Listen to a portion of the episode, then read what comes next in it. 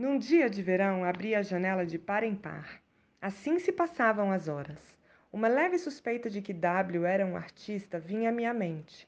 Voltei-me para dentro, amolecida pela calma daqueles momentos. Queria dizer-lhe: parece-me que essa é a primeira das horas, mas que depois dela mais nenhuma se seguirá. Mentalmente ouvi-o responder: Isso é apenas uma tendência sentimental indefinível, misturada à literatura da moda, muito subjetivista. Sentei-me alvoroçada na cama. Com efeito, homens como W passam a vida à procura da verdade.